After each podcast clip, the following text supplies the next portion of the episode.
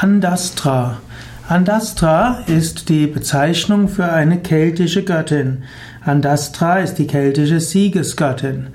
Andastra wird manchmal auch identifiziert mit Andarta oder Andante, Andate. Wahrscheinlich wurde sie in, Groß Britannien verehrt als Andraste an oder Andraste. Manche sagen auch, sie war mit der Göttin Atio identisch. Andastra wird auch dargestellt als eine Bärengöttin.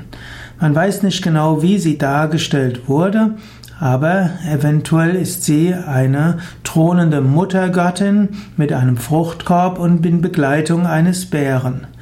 Es gibt auch die, die Andastra in Britannien, wo sie dargestellt wird mit einem begrenzten Frauenkopf, deshalb wird sie oft genannt als die Siegesgöttin. Andastra wurde auch genannt als Dea, Göttin an sich, oder Augusta, die Erhabene, die Gerechte.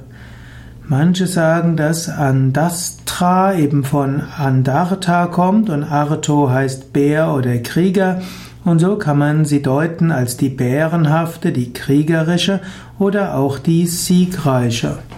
Vermutlich wurde Andastra oder Andarta äh, besonders im südlichen Gallien verehrt und bei den Helvetern und eben auch in Britannien.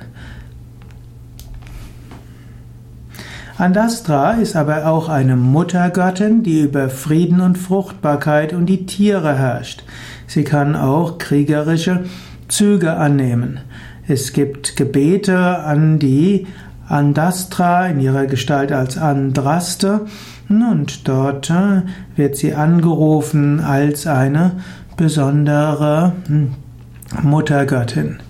Man kann Andastra auch anrufen hm, und um Hilfe bitten. Man kann auch darum bitten, dass sie einem die Zukunft deutet und einem zeigt, was man eigentlich tun sollte.